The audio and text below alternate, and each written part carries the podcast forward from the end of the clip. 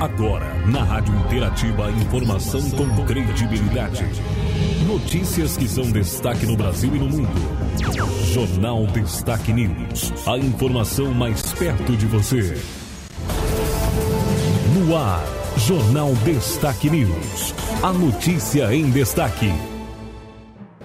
Vamos aos destaques de hoje, a edição do nosso Jornal Destaque News, as notícias do dia, edição de 27 de julho de 2022, as principais informações do dia. Estamos na estação inverno, hoje, o último dia da fase da lua minguante, com mudança para a lua nova. Amanhã, quinta-feira, dia 28. Informações do dia, edição do nosso jornal, Jornal Destaque News, as principais informações. A informação com credibilidade no Jornal Destaque News. E nós vamos trazendo notícias para você, informações em parceria com com a agência Rádio Web as principais matérias de hoje. Começando pelo nosso estado, um estudo aponta a expectativa de vida dos gaúchos e a idade, então, da expectativa chega a 77,4 anos. Informação, nosso primeiro destaque de hoje. A expectativa de vida ao nascer no Rio Grande do Sul ultrapassou os 77,4 anos em 2020, um pequeno aumento na comparação com os dados finais de 2019, quando atingiu 77,2 anos. Os dados foram divulgados nesta terça-feira e integram o estudo de indicadores de mortalidade para o Rio Grande do Sul e seus conselhos regionais de desenvolvimento, feitos pela Secretaria de Planejamento, Governança e Gestão.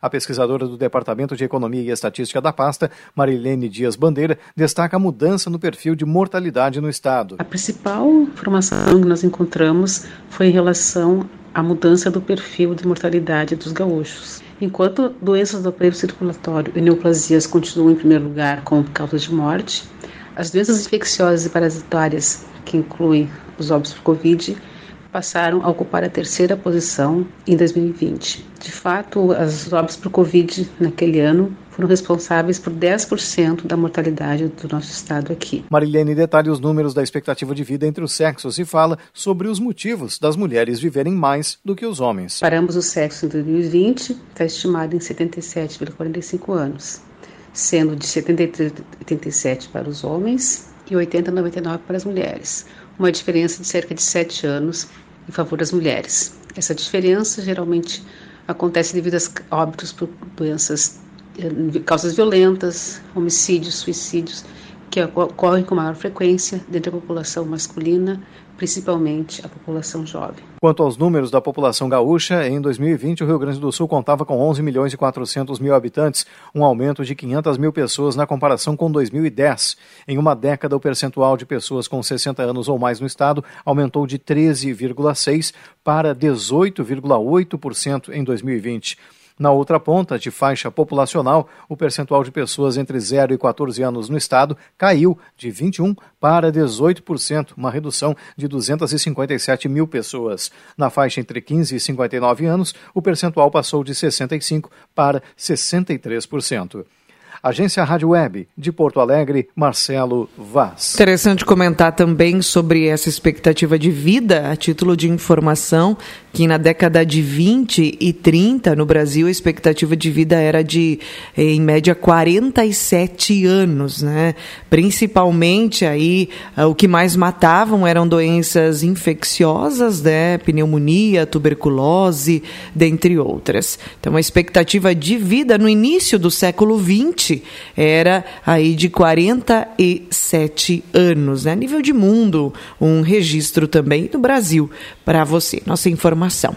Destaques de hoje também no nosso jornal. Agora nós chegamos com o cenário político em destaque. Política em destaque. Na área política, já já a gente vem com as informações tratando das eleições. Antes, a gente traz para você uma informação do Ministério da Saúde, né, sobre a varíola dos macacos. Queiroga diz que vacinação deve ser restrita. O ministro da Saúde, Marcelo Queiroga, afirmou nesta segunda-feira que não existe previsão de vacinar toda a população contra a varíola dos macacos. Queiroga falou na abertura de um workshop sobre vigilância em saúde promovido pelo Ministério e disse que a prioridade deve ser o isolamento dos casos confirmados e orientações sobre as formas de contágio. As vacinas não são disponíveis.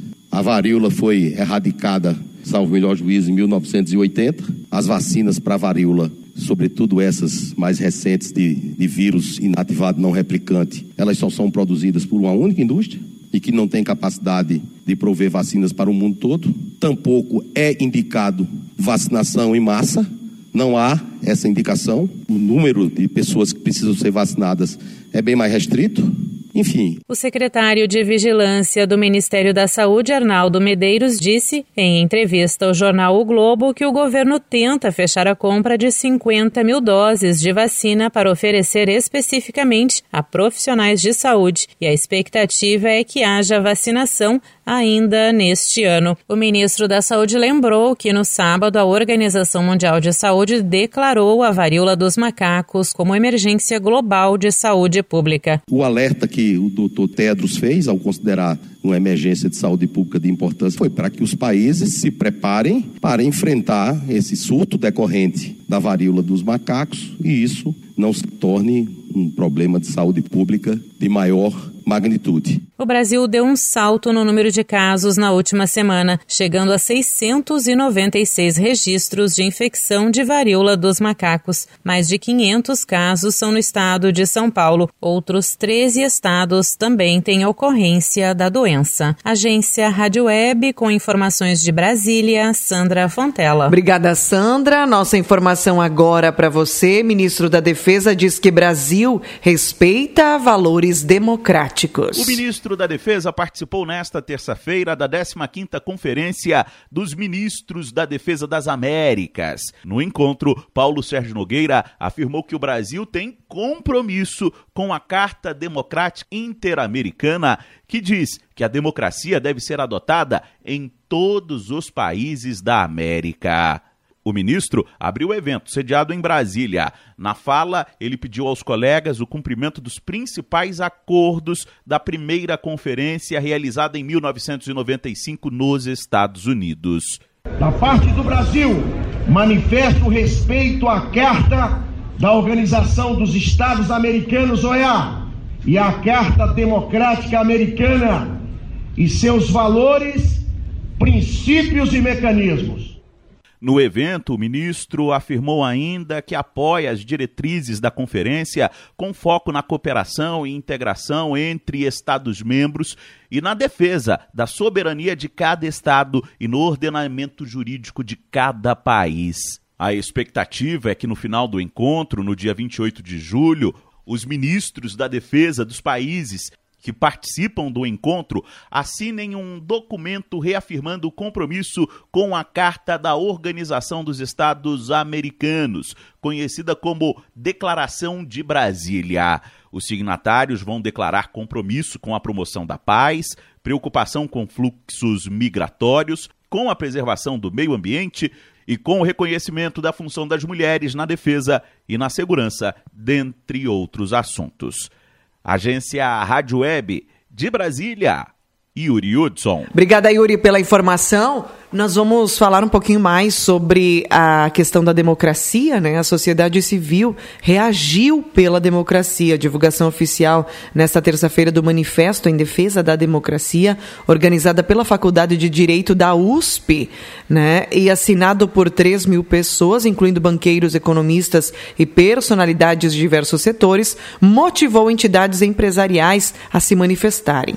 A Fiesp informou que está organizando com o sindicato sindicatos e organizações patronais um segundo manifesto a ser divulgado no próximo dia 11 e que vai participar da mesma data do ato organizado pela USP de apoio ao sistema eleitoral.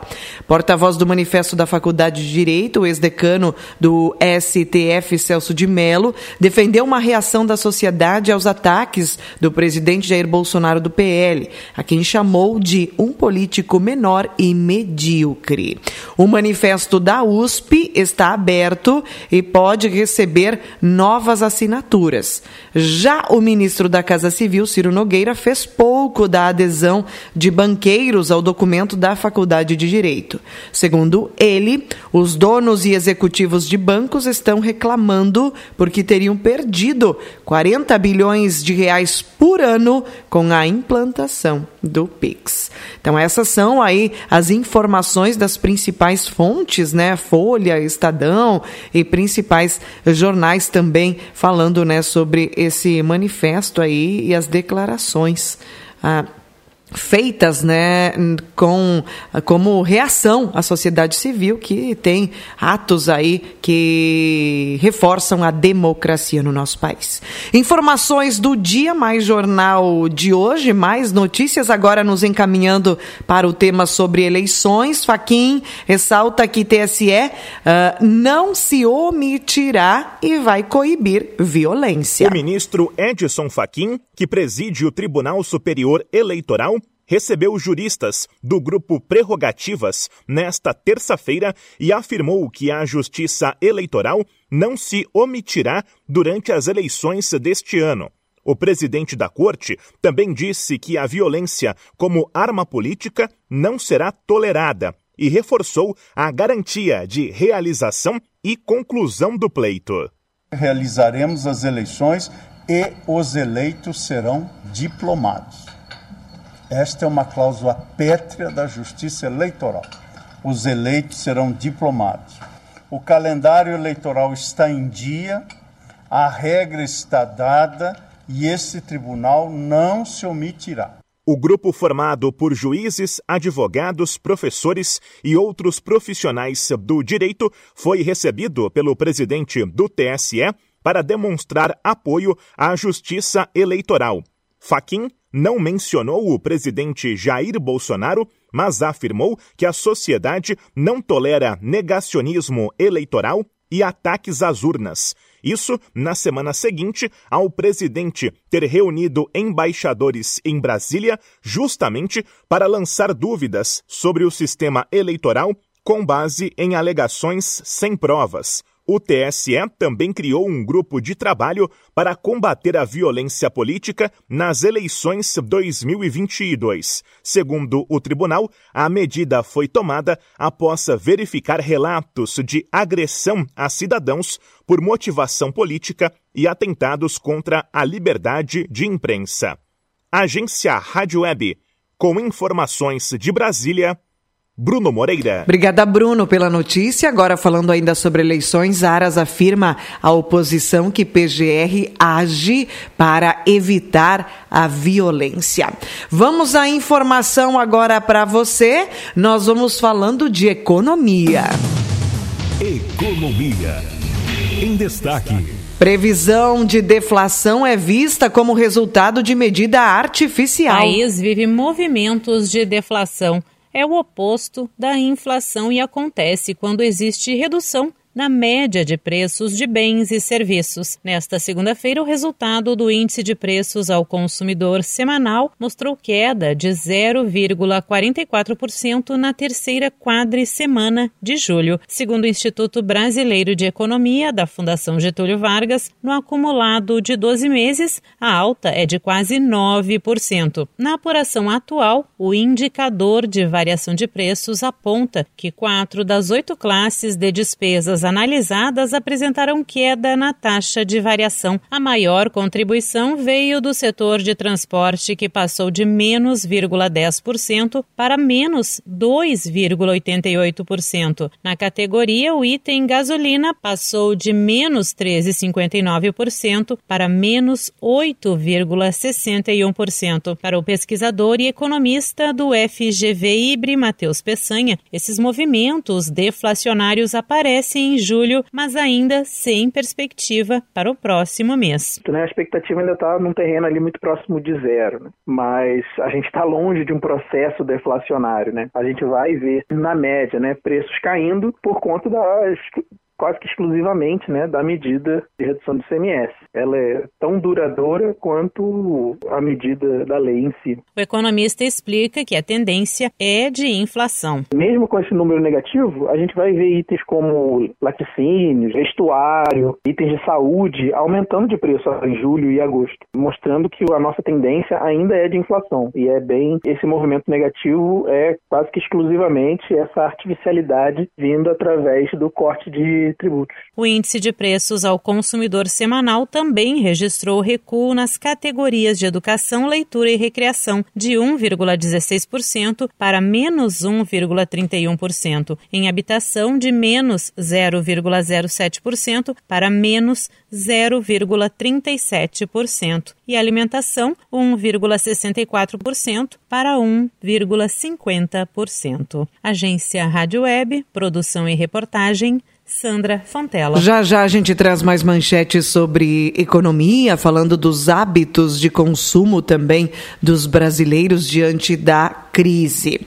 Informações do dia ontem foi celebrado o Dia dos Avós e o Papa destacou a importância deles durante uma missa. O Papa Francisco da Igreja Católica destacou durante missa realizada no Canadá a importância dos avós. Na terça-feira, dia 26, celebra-se o Dia deles. A cerimônia foi realizada nesta data na qual a Igreja Católica celebra Santa Ana, mãe da Virgem Maria e avó de Jesus. Em espanhol, o Papa Francisco destacou a importância da conexão com os avós. Hoje é o dia da festa dos avós de Jesus. O Senhor quis que nos reuníssemos em grande número nesta ocasião tão importante para vocês e para mim. Na casa de Joaquim e Ana, o pequeno Jesus conheceu seus avós e experimentou a proximidade, a ternura e a sabedoria dos avós. Pensemos também em nossos avós. Somos filhos de uma história que devemos cuidar. Não somos indivíduos isolados. Ninguém vem ao mundo desconectado dos demais. Nossas raízes, os ambientes familiares em que crescemos, fazem parte de uma história única. História única. O Papa Francisco também salientou a necessidade de haver cuidado sobre os mais velhos. Somos a descendência de los que nos han precedido. Somos a descendência dos que nos antecederam. Somos sua rica herança. Uma herança que, além das qualidades, tem seu centro na justiça, em ser fiéis a Deus e à vontade dele. Para aceitar de verdade o que somos e quanto valemos, precisamos cuidar daqueles que descendemos, aqueles que não pensaram só em si mesmos, mas que transmitiram o tesouro da vida. Transmitiram o tesouro da vida. Conforme informa o Vaticano, a viagem do Papa Francisco ao Canadá será marcada por encontros com indígenas locais, além da comunidade paroquial e autoridades da região. O Papa Francisco, logo de haver chegado ao país norte-americano, pediu desculpas aos indígenas por abusos cometidos em internatos católicos contra eles, além de ter prometido uma investigação séria sobre os casos. Na terça-feira, a missa foi realizada em um estádio situado na cidade de Edmonton, na província de Alberta, no sul do Canadá. Agência Rádio Web, com informações internacionais, Diego Brião. A informação com credibilidade no Jornal Destaque News. Vamos a mais informações na nossa edição de hoje. Notícia para você, os nossos destaques do dia. Nós temos informações para você, mais destaques dos principais jornais. Lembrando que também notícias você encontra no www.destaquenews.com. Venezuela retoma a economia e prevê alta de 10% no PIB. No Brasil, o Banco Central lança moeda colorida para celebrar o bicentenário da independência. Destinadas a colecionadores, as peças serão vendidas por R$ 34 e 420 reais. Caixa conclui distribuição do lucro de mais de 13 bilhões de reais do FGTS. Pagamento foi depositado em mais de 207 milhões de contas vinculadas ao fundo, que tinha um saldo até 31 de dezembro de 2021. A legislação previa a distribuição do lucro até o dia 31 de agosto, mas a medida aprovada pelo Conselho Curador do FGTS na última sexta determinou, além do repasse de 90 99% do lucro, que a vigência para os que para os pagamentos, então, a vigência fosse a partir da publicação da decisão do Diário Oficial da União. Por isso, então, esse lucro já foi destinado. Crise muda hábitos de consumo e impulsiona a inflação de alimentos com poucos nutrientes. Aumento da demanda faz preços do macarrão instantâneo e outros substitutos saltarem mais do que a inflação em 2022. Informações para você: varíola dos macacos. Brasil soma 813 casos e cenário é preocupante. Com relação à Covid-19, mais 37.900 novos casos foram registrados e o Brasil comunicou nas últimas 24 horas, então, 351 mortes. Com relação à eleição, a agenda desta quarta-feira dos candidatos à presidência, Ciro Gomes e Lula, participarão de entrevistas. Jair Bolsonaro se reunirá com ministros e Simone Tebet oficializará sua candidatura. Ainda com relação às informações, a Executiva Nacional do PT se reuniu hoje para tentar apaziguar as alianças estaduais com o PSB, parceiro de chapa no pleito presidencial. O principal foco de crise é o Rio Grande do Sul, nosso estado, onde os dois partidos lançaram candidatos ao governo. Também está na mesa o desembarque né, da candidatura do deputado Marcelo Freixo ao governo do Rio, já que o PSB insiste também em ter um candidato ao Senado. Há desavenças ainda em Goiás, Mato Grosso do Sul, Mato Grosso, Acre e Rondônia.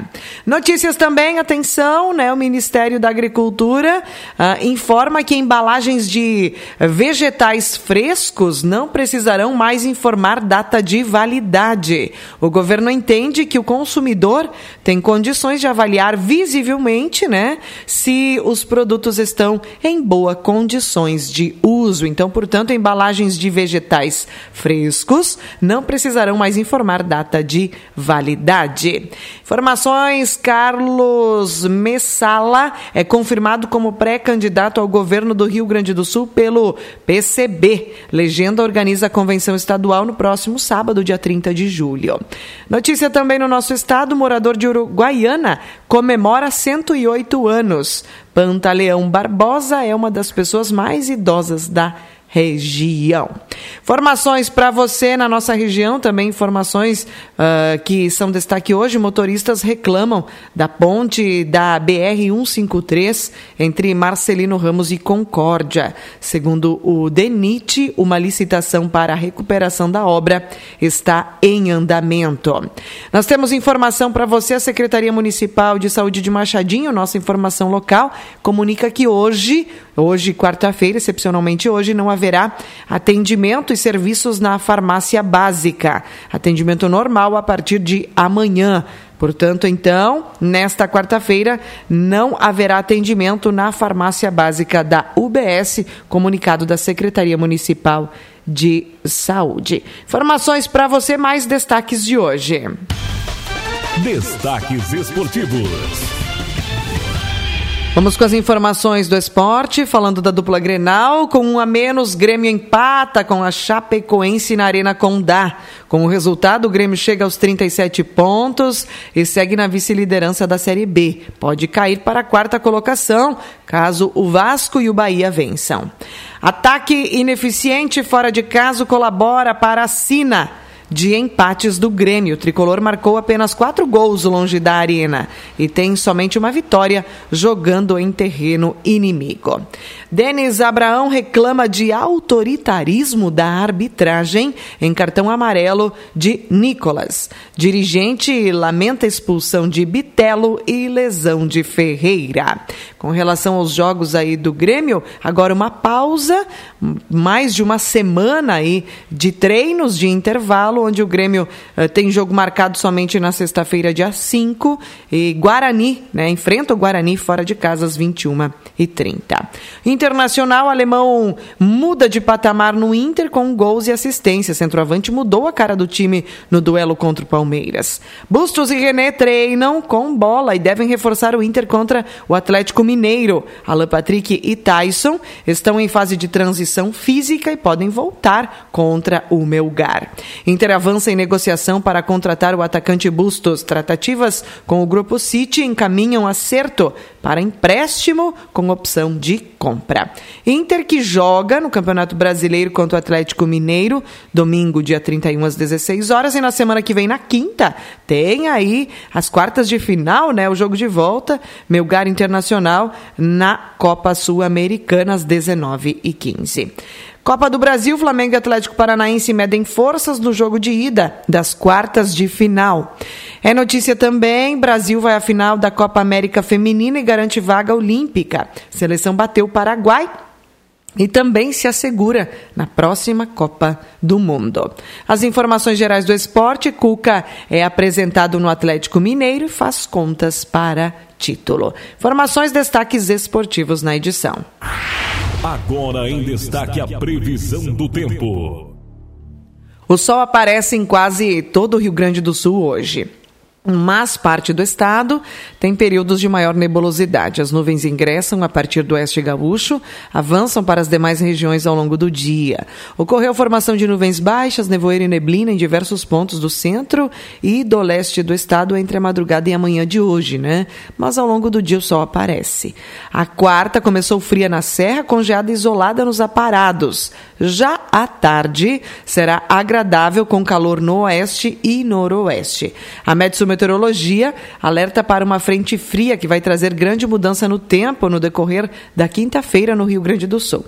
A radical mudança de temperatura vai fazer com que muitas cidades saiam do calor para o frio em poucas horas. E é isso que a gente prevê, é esse o cenário que está à nossa frente. Né? A gente vai ter hoje tarde agradável, 25 graus, amanhã ainda também dia de temperatura agradável, 12 a 26 graus, amanhã já tem chuviscos no final do dia.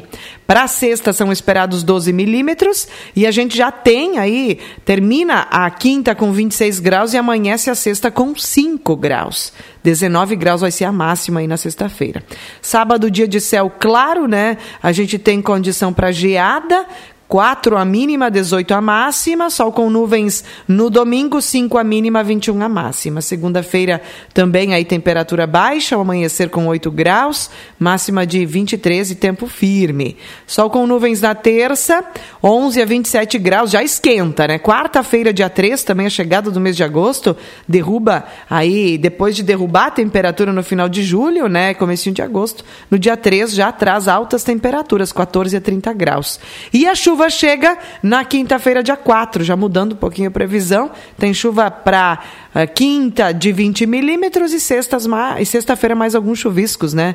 2 milímetros apenas. E a gente vai ter também aí, depois do sobe da temperatura, declina no final de semana, sobe novamente semana que vem e cai a partir de sexta-feira, com mínimas no sábado, aí dia 6, de 2 graus. Bastante frio.